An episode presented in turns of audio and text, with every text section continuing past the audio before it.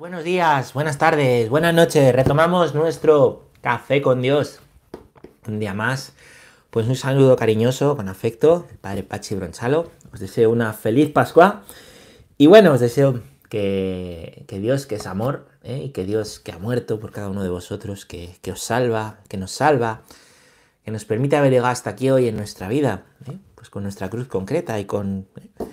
Pues le demos las gracias y vamos a continuar, ¿eh? a continuar formándonos y aprendiendo con el catecismo. Nos habíamos quedado hablando, ¿eh? pues eh, estamos, ya sabéis que durante todos estos episodios diciendo lo que significa decir creo en Dios Padre. Fijaros cuántos capítulos llevamos, yo no sé si son ya 40, un poco menos, para decir que Dios es Padre. Mogollón, mogollón, y es que es tan rico Dios, no se agota pues que podríamos llevar otros 40 más, ¿vale? Con este artículo del credo. Y, y, y, y lo que estábamos eh, viendo, pues es el, em, el párrafo 7, ¿no? Que habla de la caída, la caída del hombre, ¿vale? Hemos visto como hay una caída y donde abunda el pecado, sobreabundado la gracia y una redención que es la cruz que acabamos de celebrar ahora, ¿no? Que acabamos de pasar el triduo pascual, el paso del Señor, la muerte y la resurrección del Señor por por cada uno de nosotros. Espero que el Señor haya pasado,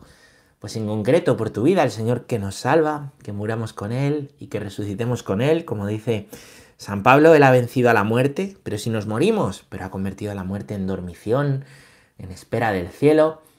Él ha vencido al, al mal, al sufrimiento, pero si sufrimos, pero ha vencido a esa raíz que nos lleva a la desesperanza y al sinsentido en la vida, de manera que que podemos abrazar nuestra cruz y en esperanza somos salvados, como también dice San Pablo, ¿no?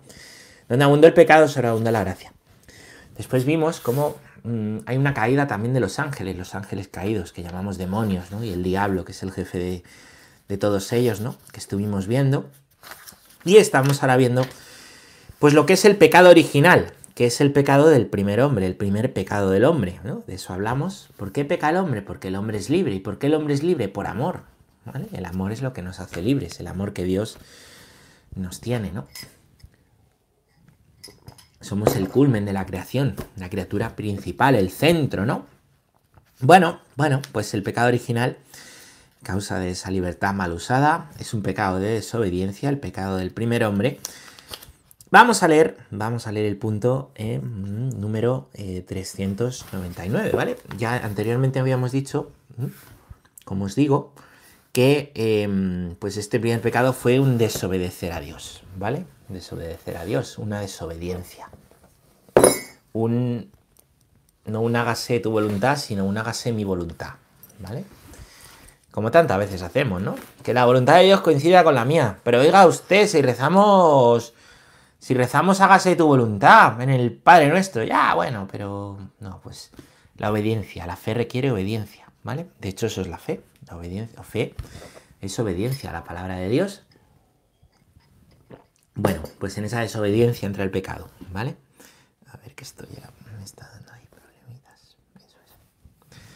En esa desobediencia ha entrado el pecado en, en, el mundo y ha tenido una serie de consecuencias que son las que vamos a ver en este punto. Dice el punto 399. Dice así.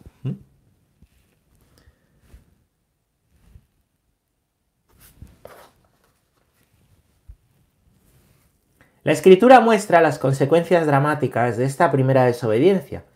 Adán y Eva pierden inmediatamente la gracia de la santidad original. Tienen miedo a Dios, de quien han concebido una falsa imagen, la de un Dios celoso por sus prerrogativas. Bueno, como veis hoy también estoy aquí con la, con la palabra de Dios, ya sabéis que siempre, siempre, siempre, que voy a arreglar esto,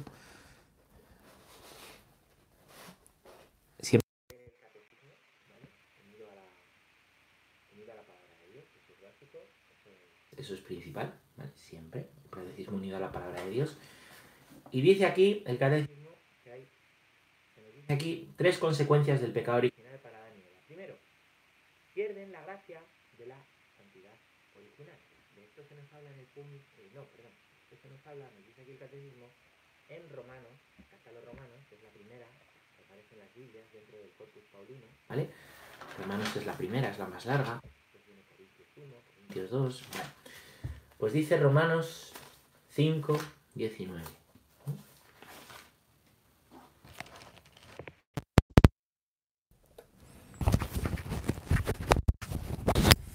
Dice Romanos 5, 19.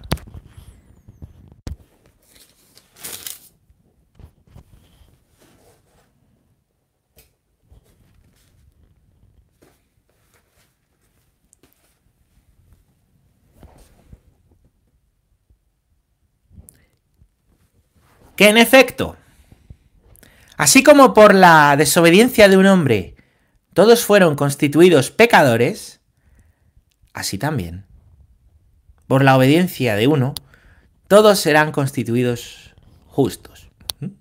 Romanos 5, 19. Por la desobediencia de un hombre que es Adán, ¿vale? Adán. Todos entramos en el pecado, ese es el pecado original, ¿vale? Es decir, perdimos la gracia, la gracia original de Estado. ¿Cuál es esa gracia original? La que tenemos en el paraíso, ¿no? Parece que un día os hablaba de cómo las novias, cuando entran en la iglesia, ¿vale? O no, no sé si os hablaba de eso, pero si no os hablo ahora, ¿no? Las novias, cuando entran en la iglesia, van vestidas de blanco, qué bonito, ¿no? Y ese color blanco, con el cual van vestidos las, las novias, que entran desde atrás en la iglesia, ¿vale? pues no es simplemente una imagen de, la pureza, ¿no? De la mujer. Es una imagen del cielo. Es una imagen del cielo. La puerta de la iglesia por la que hemos entrado para bautizarnos, ¿vale? Por eso en muchos lugares, ¿no? Las pilas de bautismo se colocan al lado de las puertas, porque el bautismo es la puerta de entrada en la iglesia. En realidad es la puerta de entrada al cielo. El bautismo es la puerta de entrada a los cielos. Fijaros, qué maravilla. Y siendo, ¿eh? pues, pues la novia vestida de blanco, ¿vale? Entrando por la puerta de la iglesia, es una imagen del cielo, de la realidad del hombre y la mujer antes del pecado original, donde se aman de una manera perfecta, siendo una sola carne. No se usan, sino que se aman en una carne en entrega. Tienen esa gracia. Esa gracia es la que se pierde, ¿no? La gracia de, de mirarnos con pureza, la gracia de tratarnos ¿eh? con total amor, la gracia de tratar a Dios, ¿eh? pues de una manera, eh, pues de una manera con naturalidad, ¿verdad? Es la gracia de, Estado, ¿no? Viene a, viene a, lo diré, ¿no? Viene a ser truncada por el pecado, de manera que el pecado trae una desconfianza a Dios. El pecado de Adán nos encierra a todos en el pecado, a todos, ¿no? ¿Qué sucede ahora con la cruz de Cristo y con la resurrección de Cristo? ¿Qué ha pasado en la Pascua? Pues que la Pascua, Cristo nos devuelve, nos devuelve el estado original, el estado antes del pecado, en el cual somos justificados, en el cual tenemos un trato con Dios personal, en Cristo, en Cristo que nos enseña a llamar a Dios Abba, en Cristo que se ha hecho nuestro hermano, en Cristo que nos ha enseñado que el amor de Dios es esponsal, lo dice San Pablo, ¿no? Que Dios ama y se entrega por la iglesia, ¿no? Pues de una manera esponsal, que los hombres están llamados a amar y entregarse a sus mujeres de la misma manera que Cristo lo hace con su iglesia. Eso es una lectura que se puede leer en las bodas, que es de la carta a los Efesios, también de San Pablo, ¿no? Una preciosidad. San Pablo, deberíamos dar unas catequesis de San Pablo algún día. Algún día, ¿no? Bueno, pues esa gracia ¿eh? la recuperamos, ¿no? Con el bautismo, esa es la gracia de la Pascua estos días en el oficio de lectura hemos tenido, estamos leyendo milías de, sobre la Pascua, ¿vale? Si recéis el oficio de lectura. Y hay una, ¿eh? yo creo que fue ayer o antes de ayer, ¿no? Es una homilía anónima del siglo II, me parece, que dice eso, ¿no? La, la vida es un combate, ¿no? Y Adán vive en nosotros, ¿no? Adán es el hombre viejo, ese hombre viejo, pues que ha sido vencido por Cristo, ¿no? Pero, pero que hace que la vida sea un combate, ¿no? Que nos lleve a, pues a querer vivir la vida de la ley, la vida del viejo Adán, no la vida nueva, la vida de Cristo, la vida que Cristo nos ha venido a dar. Por eso la vida espiritual es un combate y en la Pascua Cristo pasa a hacerse vencedor del combate para que tú llegues hasta aquí hoy, ¿eh? para decirte yo te quiero, yo estoy contigo en la lucha y te doy mi gracia. Y su gracia, ¿eh? que, hemos recibido en el bautismo y la gracia que vamos recibiendo, pues a lo largo de, nuestra vida y la gracia del bautismo que no nos abandona, nos configura, ¿no? Con ese plan original de Dios, aunque aquí hay combate, ¿no? Que tiene que vivamos el mandamiento principal del amar al prójimo, el amor al enemigo, que nos sepamos mirar y amar con pureza de intención, con limpieza y que podamos amar a Dios y tratar a Dios pues de una manera natural, como Adán y Eva en el paraíso antes del pecado, ¿vale? Esto es lo que nos hace perder el pecado original y esto es lo que nos hace recuperar el bautismo. Vamos a ver la segunda consecuencia que nos dice aquí el punto 399. Adán y Eva tienen miedo a Dios. Y aquí nos remite al propio libro del Génesis, a Génesis 3, que si leéis la Biblia o si lleváis tiempo en el canal, que lo digo tantas veces, ¿no? Génesis 3 es la caída, ¿vale? Pues Génesis 3, 9 y 10 nos dice, Ya ve Dios dijo al hombre, perdón, Ya ve Dios llamó al hombre y le dijo, ¿dónde estás? Este contestó, te he oído andar por el jardín y he tenido miedo porque estoy desnudo, por eso me he escondido. Este contestó, Ah, no, no, ya está. Por eso me he escondido, ¿vale? ¿Dónde estás? Pues te he oído andar por el jardín y he tenido miedo. El miedo, hombre, hay, un miedo bueno, ¿me entiendes? Eh, el miedo que nos avisa del peligro, pues no está mal, ¿no? Por ejemplo, pues, pues yo voy por un sitio peligroso, oscuro, una noche y siento miedo. Eh, hombre, está bien que sienta miedo porque me avisa que cuidado, ¿vale? Que pueden aquí, me pueden aquí atracar, ¿vale?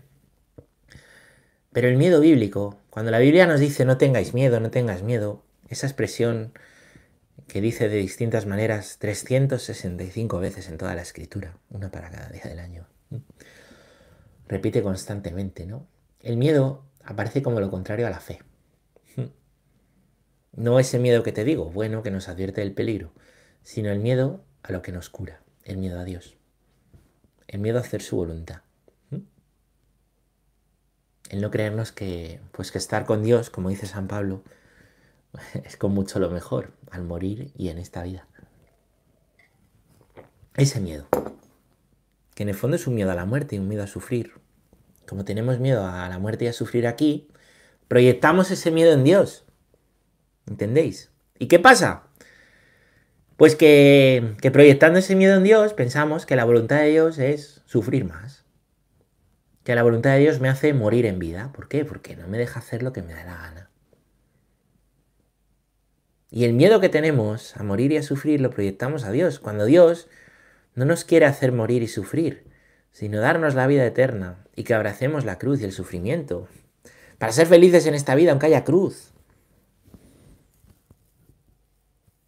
El ciento por uno, en esta vida, con persecución. Claro, no dice. Nosotros que queremos el ciento por uno sin persecución, sin cruz. claro. Eso no lo dice el Evangelio. Pero no debería bastarnos el ciento por uno, aunque sea con persecución. Si el ciento por uno es maravilloso. Si es que la persecución no es nada al lado del ciento por uno. Es que se han reído de mí el trabajo. Es que se ha metido conmigo en Twitter, un bot. Hay países donde sigue habiendo martirio no sé, aquí.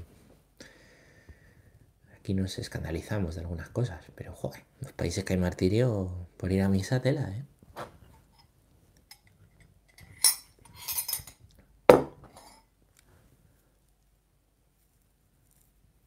Claro.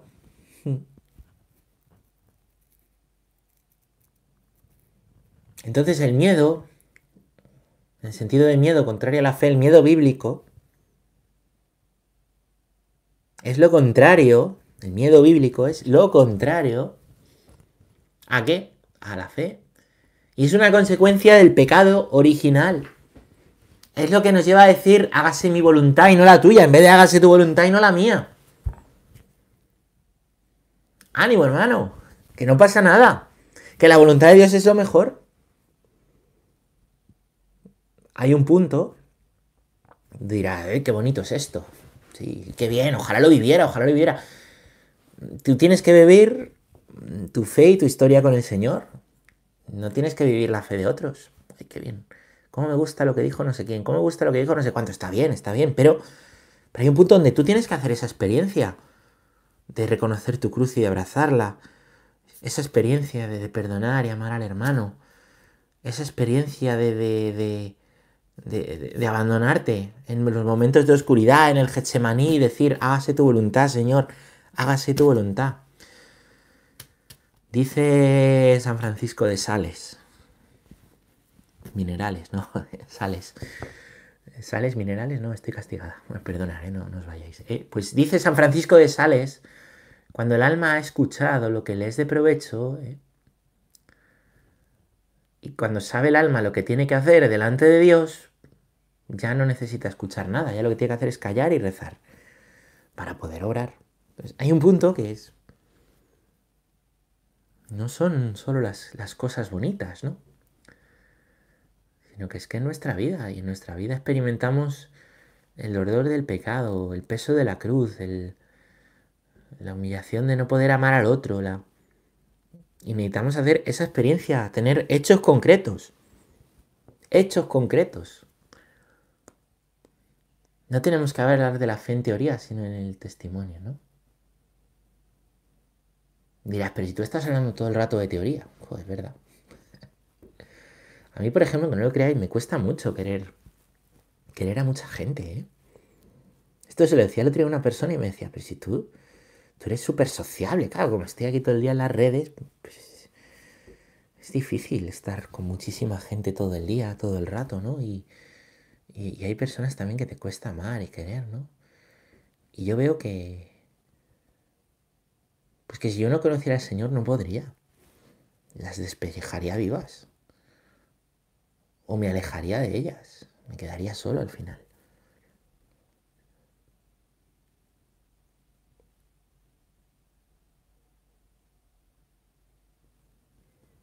Y veo, pues que si puedo quererlas es por gracia de Dios. Y porque yo he hecho por... He hecho por hacerlo. No soy un santo. Pero yo he visto pues que esa palabra de Dios, eh, Dios la ha hecho en mi vida, se ha cumplido. Seguro que a ti te pasan estas cosas y no les das mucha importancia, pero es que eso es el testimonio. Y si no te pasan, pídeselo a Dios, vivir el Evangelio. Y contarlo. A veces parece que contar testimonio es que me van a decir que soy un sobrado. No, eres un pecador. Pero es que hace bien contar las cosas. Hace bien. Contar lo que Dios ha hecho en tu vida hace bien a otros. Está bien.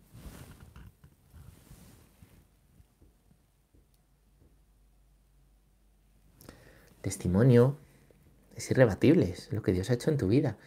Y también en los momentos de oscuridad lo que te va a hacer ayudar es tirar de la historia. Tirar de la historia es recordar lo que ha hecho lo que ha hecho Dios por ti. Oye, pues yo un momento en mi vida que me acuerdo que, joder, lo veía todo muy negro, me sentía muy triste, y tenía una pequeña depresión o qué. Pero espiritualmente es que no veía, decía, pero, pero, ¿cómo voy a ser cura? Me veía y decía, no puede ser, es que no me veo, ¿no?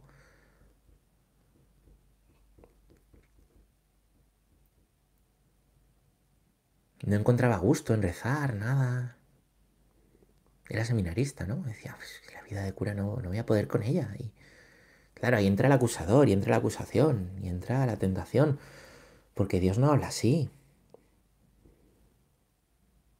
Claro, es que nos pensamos que si estamos mal, podemos pensar, ¿eh? Que si estamos mal, que está hablando el demonio, si estamos bien, está hablando Dios. Eso no es así, eso es una visión un poco, pues, de la religiosidad natural.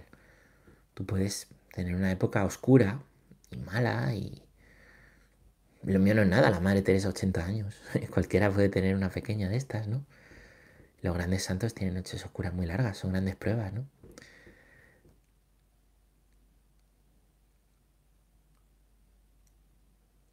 Y, y Dios habla con paz en la noche oscura, tranquilo, confía. Y el otro habla tirando todo por tierra. Y a mí ahí lo que me ha ayudado en esos momentos es tirar de la historia, decir, pero si, si el Señor te ha mostrado esto en la luz, no niegues en la oscuridad lo que has visto en la luz, confía y espera. Reza y espera. Eso es purificador, eso purifica muchas tonterías. A mí que tengo un montón de tonterías y antes tenía más todavía. No soy un santo. Es la historia. Entonces, ¿tú en qué has visto en tu historia a Dios? Cosas mejores. Es que nos parece que solo tienen historia y testimonio, no. El que era muy espectacular, el que estuvo en la cárcel, el que le comió la mano un tiburón, el que se drogaba, pues, pues bendito sea Dios, esos testimonios, bendito sea Dios, pero pero en el testimonio cotidiano también Dios habla. Cuando quieres a uno al que te cuesta querer, cuando perdonas al que no puedes perdonar, cuando confías en la voluntad de Dios y no tiras todo por tierra, cuando quieres vivir el compromiso y la entrega, cuando vives la vida como un éxodo. ¿Entendéis? Y en esto, bueno, otra cosa, ¿no? Porque eh, hay uno de los dones del Espíritu Santo que se llama el temor de Dios. Bien sabéis. ¿El temor de Dios es miedo? ¿Qué es el temor de Dios en la Biblia? El temor de Dios no es este miedo. Porque claro, la Biblia dice 365 veces, no tengáis miedo. Y luego por otro lado dice, se nos da, el Espíritu nos da temor de Dios. ¿Qué pasa? Que el Espíritu nos da algo que Dios no quiere. ¿Cómo es eso? El temor de Dios, que estudiaremos también en el catecismo, ¿no? Pero el temor de Dios es es un, eh, es un reconocer quién es Dios y dejar que Dios sea Dios. Es reconocerte tu criatura y el creador. El temor de Dios es reconocerte tú pequeño y el grande. El temor de Dios es saber eh, no jugar con Dios, no poner a prueba a Dios, no tentar a Dios. Eso es tener temor de Dios. No tiene temor de Dios el que dice, eh, a que no haces esto, o a que no arreglas esto, no tiene temor de Dios el que dice, venga, si tú haces esto, yo hago esto. El que juega con Dios, el que mercadea con Dios. Con el que no se puede mercadear, como bien nos explica el Señor en el Evangelio de los mercaderes del templo. ¿Vale? El Espíritu de Dios, perdón, el, Espíritu que nos da el temor de Dios, lo que nos da es eso, el saber quién es Dios y quién eres tú. Pero eso no es miedo en el sentido bíblico, ¿vale? Son son palabras distintas, aunque a nosotros nos, nos suenan como muy distintas. No, como muy iguales. Son palabras bíblicas distintas, ¿vale? Tercera consecuencia, tercera consecuencia de, de esto que os digo, de, del pecado original. Dice que la tercera consecuencia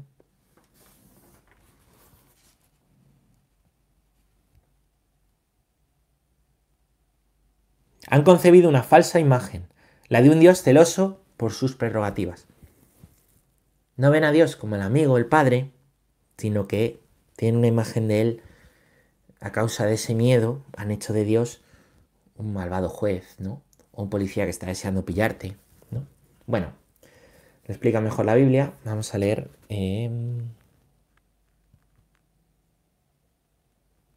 Génesis 3.5, que dice. Es que Dios sabe muy bien que el día que comáis de él se os abrirán los ojos y seréis como dioses, conocedores del bien y del mal. Eso lo dice la serpiente. ¿Mm? ¿Vale? Lo dice la serpiente. Es que Dios sabe muy bien que día que comáis de él se os abrirán los ojos y seréis como dioses. ¿Qué hace ahí la serpiente? ¿Y qué consecuencia tiene el pecado original? Tercera consecuencia. Proyectar la sospecha sobre Dios. Eso que ha hecho la filosofía de Nietzsche, eso que ha hecho el marxismo, eso que ha hecho en la política, eso que ha hecho en la psicología Freud, que son los maestros de la sospecha, daría esto para una charla entera.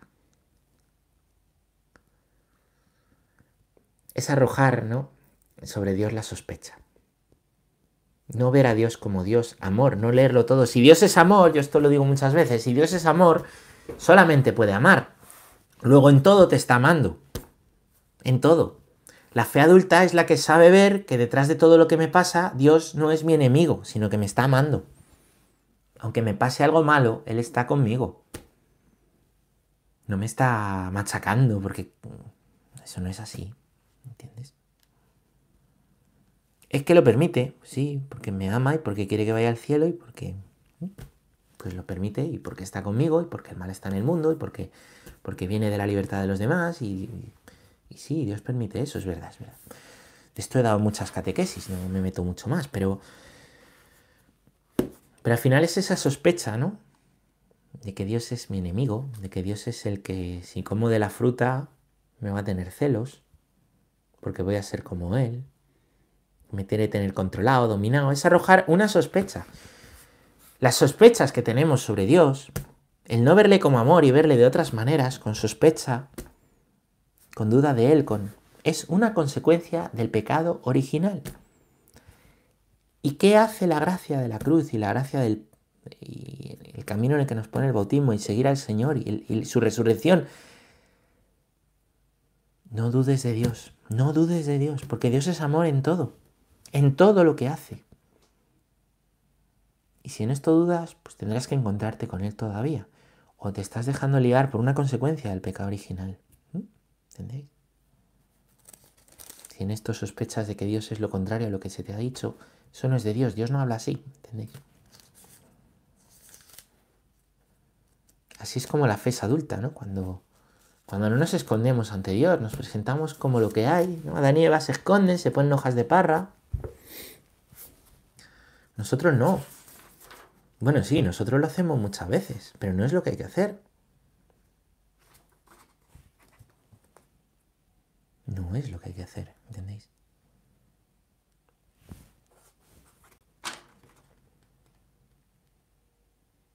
Porque Dios en todo nos está amando.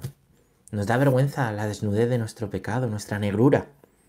Que el vestido que nos ha dado el bautismo, el bautismo nos da un vestido, el vestido de la fe, que es lo esencial para vivir, que la fe no es un complemento, ¿eh? Tú puedes salir a la calle sin gorra, sin gafas, sin zapatos o sin mochila. Son complementos. Y puedes salir también sin ropa, pero qué ridículo, qué vergüenza. La ropa llévala. Pues la fe no es la gorra, no es la mochila, no son las gafas, ni son los zapatos, no es un complemento más en la vida para el bienestar, no, no. La fe es el vestido, es lo principal. Lo demás son complementos, ¿entendéis? Pero claro, la fe tiene que hacerse adulta. De la fe se nos queda en la fe de la primera comunión. Yo no saldría de, de mi casa con el traje de primera comunión puesto. Para empezar, porque no lo tengo. Y segundo, porque lo reventaría. claro, con lo grande que soy, además. Yo soy muy grande.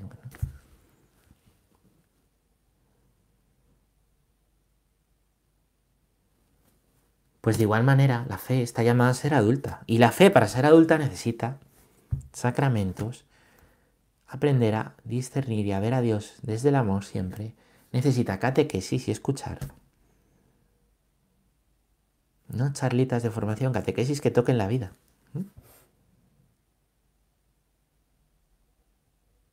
Para hacerse adulta. Muchas veces uno no sabe dar testimonio, no sabe qué decir, no sabe, ay,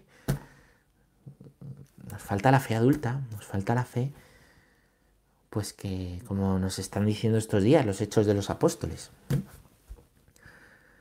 Que es un libro precioso que leemos en Pascua, lo vamos a leer entero, ya vamos por Hechos 4 o 5, ya no me acuerdo.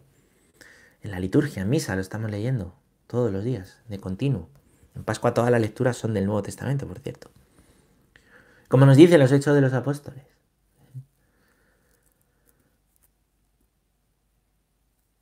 Daban testimonio, sin importarles nada, daban testimonio. Con palabras o con silencios o con obras. ¿no? Ay, ¿qué van a decir? Eh, si, felicito la Pascua, ¿qué van a...? ¿Qué van a decir? Nada, ¿qué van a decir?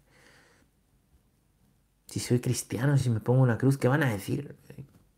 Tenemos un complejo tantas veces. Y es por el complejo cultural que hay, que se arrincona el cristianismo como si fuese malo y como si fuese... Pero si es lo mejor para la vida. ¿Cuánto bien está haciendo a tantas personas su fe, ¿no? En estos tiempos de coronavirus. ¿Cuánta gente buena pero sin fe? Se, se está rompiendo en este tiempo. ¿Cómo no vamos a hablar de la fe? ¿Cómo no? ¿Mm? Es vivir la fe hasta las últimas consecuencias. Sin miedo, la fe no es. No son oraciones de autoayuda para estar bien. fe es el trato cotidiano con Dios. vivir el estado que Dios pues, quiere antes del pecado original, el pecado original. Con lucha y con el hombre viejo y con la cruz y con el pecado y con el perdón y con la misericordia. Pero es eso. La fe es para vivirla, no es para rinconarla, ¿entendéis?